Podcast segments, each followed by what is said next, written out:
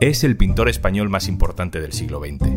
Es a la vez un activo de la marca España y una referencia política para la izquierda. Fue un hombre que rompió moldes, formas, un español universal, pero también fue otra cosa. Soy Juan Luis Sánchez. Hoy en un tema al día, el lado oscuro de Pablo Picasso.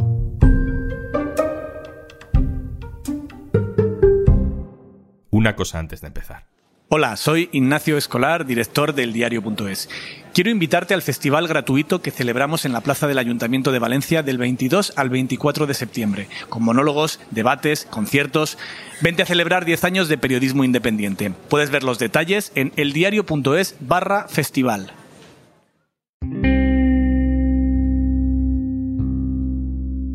three-point perspective, that illusion that gives the idea of a single, stable worldview, a single perspective. Picasso said, no! Hoy va a acompañarnos en este capítulo la cómica Hannah Gatsby. Iremos escuchando fragmentos de un monólogo, la net, que se puede ver en Netflix, y en el que habla, entre otras muchas cosas, de los grandes referentes masculinos, entre ellos nuestro protagonista de hoy, Pablo Picasso. Gatsby, entre el sarcasmo y el cabreo, critica a Picasso como héroe del arte que fue tóxico con las mujeres en su vida, que las pintó, pero no las representó ni las respetó.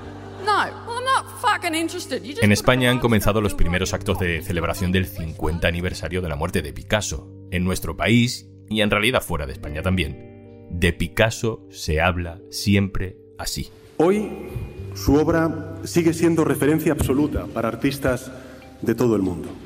Me gustaría subrayar una fecha, 1907, y una obra, Las señoritas de Aviñón. Esas son las coordenadas donde encontramos el germen de las vanguardias y el origen del cubismo. De Picasso siempre hablamos con halagos, sin matices, con orgullo de cultura española. Es una referencia histórica, además especialmente importante para la izquierda. Pero hay cada vez más voces que dicen que deberíamos estar contando algo más. Uh,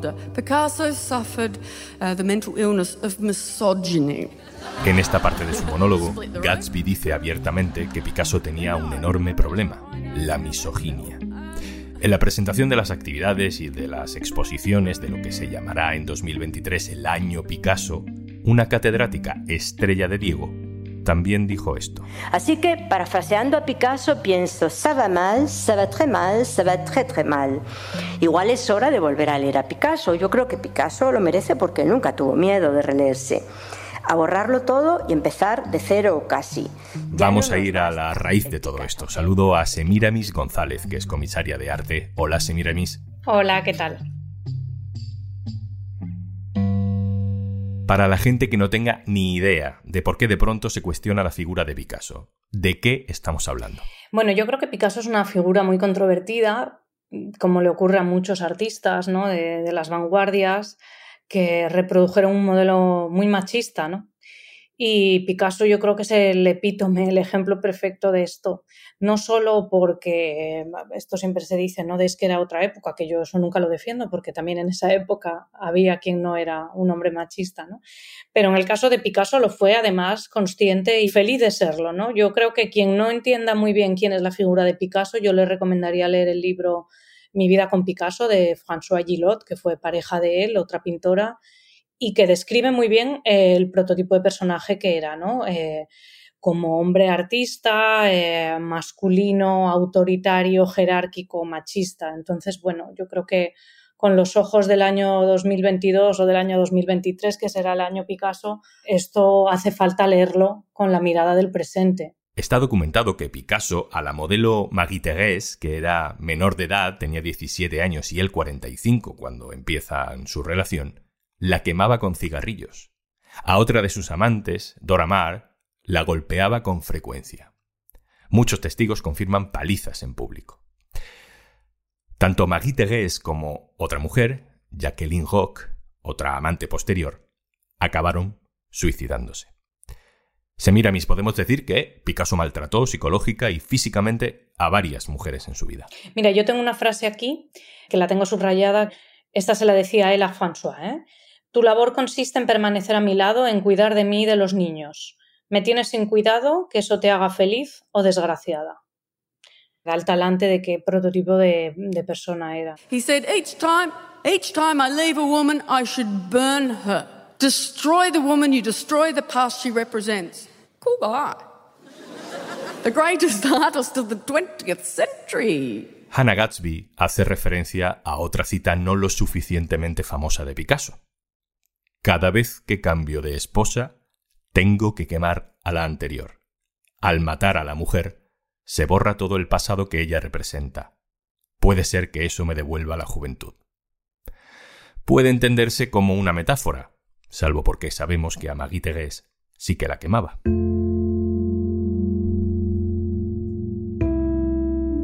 Y en este punto, Semiramis, llegamos al dilema de siempre, el de si se debe separar obra y autor es que no existe un artista que no sea también su obra. Uno no llega a su estudio y se olvida de quién es y empieza a ser otra cosa. Precisamente por las vidas de los artistas los conocemos hoy, ¿no? Por cómo era Van Gogh y su personalidad y por cómo era Miguel Ángel y por cómo son todos los actores y las actrices de Hollywood. Nos interesan sus películas, pero sobre todo también nos interesan sus personajes, ¿no?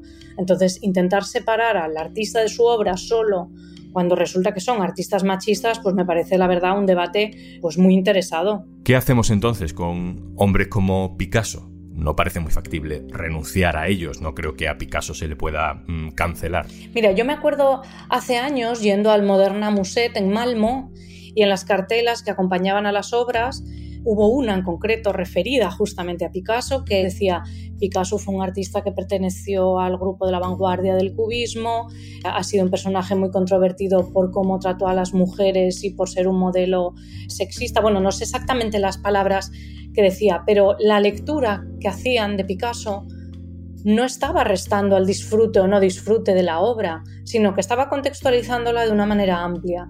Las feministas no están pidiendo que se retire ninguna obra, sino que se cuente la historia al completo, porque el problema es que cuando solo nos quedamos con este, esta especie de genio creativo, mágico, que está por encima del bien y del mal, en realidad lo que estamos haciendo es ocultar la otra parte de la historia.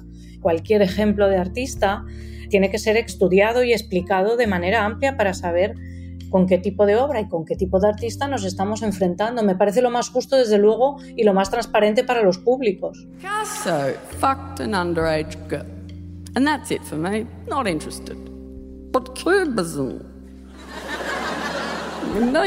Se mira mis con nuevas corrientes expertas y académicas y comisarias como tú, con gente que incluso hace monólogos como Gatsby para un público internacional y se cuestionan a mitos como Picasso ¿podemos decir que se ha producido un salto generacional especialmente importante en la crítica del arte? Yo creo que sí, yo creo que eso es muy positivo también, porque eso significa que, las mentes evolucionan, ¿no? Y la justicia social también, no sé, en la cultura. Claro que las obras no hablan siempre para los mismos públicos, y es que así debe ser, así es como yo creo que llegan más allá de su época, ¿no? Son eternas, por así decir. Lo que no podemos hacer, y eso yo creo que es el gran error, es seguir insistiendo en que no puede haber estos debates. No solo debe haberlos, sino que además tienen que hacerse de manera evidente, pública, y son parte de lo que somos en el año 2022 y en el 2023. Lo que no podemos hacer es seguir ocultándolo porque eso es como ir contra los tiempos. Semira Mis González, comisaria de arte, muchísimas gracias. Un abrazo. Muchas gracias.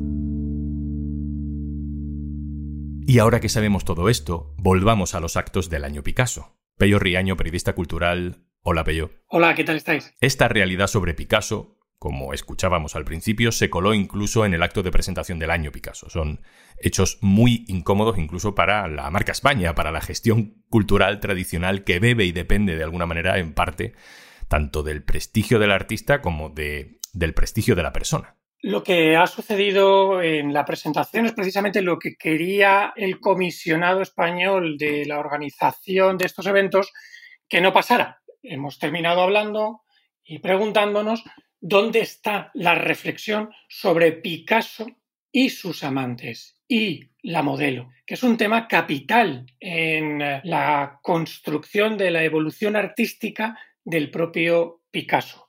Sus biógrafos estipulan de esta manera su evolución creativa vinculada a los encuentros de las diferentes amantes que iba teniendo a lo largo de su vida, porque son un revulsivo para su creación. Y así ha sido leído y así ha sido reivindicado por los historiadores. No es un debate mm, que nos acabamos de inventar. Aún así, el comisionado de la celebración de los 50 años de la muerte de Picasso no ha incluido ninguna exposición en la que se investigue sobre esta relación que es, como digo, capital en la construcción del relato artístico de Picasso. Están cancelando un debate que desde el siglo XXI estamos demandando.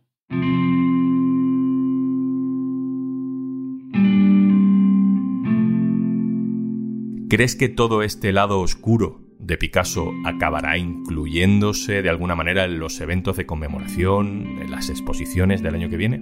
La repercusión institucional que va a tener estas críticas de arranque va a ser nula, porque el comisionado ya ha establecido el programa desde hace tiempo. El propio Miquel Iceta reconocía en la presentación del año Picasso que en el seno del comisionado ha habido este debate, si trasladarlo o no a las actividades. La justificación para no hacerlo ha sido que no quieren cerrar el debate, es decir, no hablamos de ello para no condicionar a nadie. Pero parece que los museos no se atreven a dar ese paso, como si traicionaran, como si fuera un anacronismo, como si estuvieran cancelando algo. Y de lo único que se pide desde la sociedad civil es más investigación, más debate, más contexto. Nadie, nadie hasta el momento ha reclamado la cancelación de ninguna obra de Pablo Picasso en alguno de los museos que conservan su trabajo. Pello Riaño, compañero, muchas gracias. Muchas gracias a vosotros.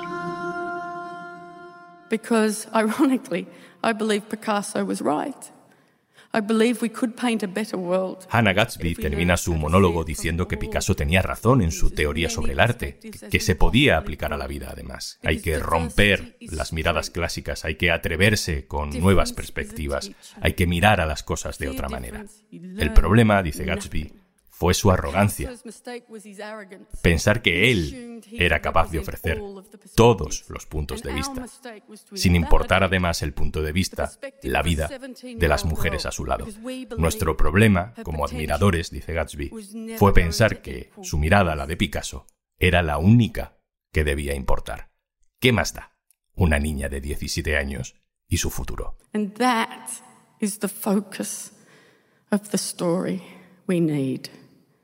Connection. Thank you.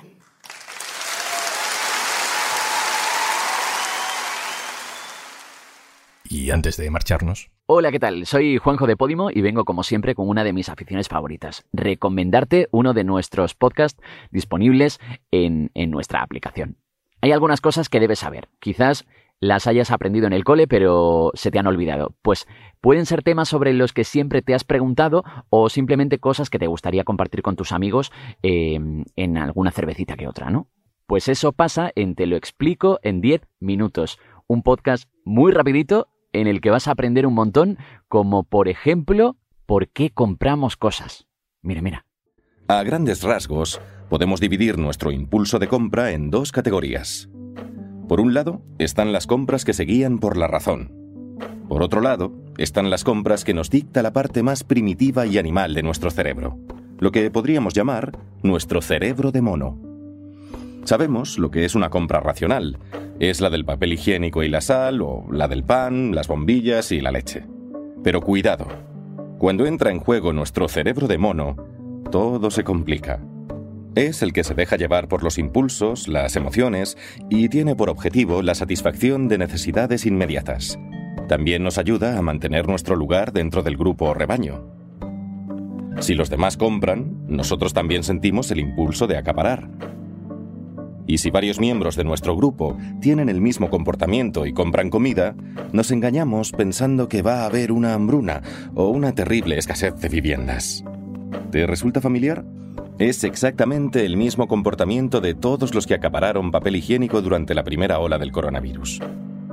Bueno, pues eh, tengo que confesar que yo también he caído un poquito en esto. En lo del papel higiénico eh, no caí. Pero en lo que puedes caer es en descargarte Podimo a través de podimo.es barra al día Y en ese enlace te vas a encontrar 60 días gratis para probar nuestra aplicación y sobre todo para disfrutar de un montón de podcasts y un montón de audiolibros que ya están disponibles. Ya sabes, 60 días gratis si te registras en podimo.es barra al día. Esto es un tema al día, el podcast del diario.es. Te puedes suscribir también a nuestro boletín. Encontrarás el enlace en la descripción de este episodio. Este podcast lo producen Carmen Ibáñez, Marcos García Santoja e Izaskun Pérez. El montaje es de Pedro Nogales. Yo soy Juan Luis Sánchez. El lunes, otro tema.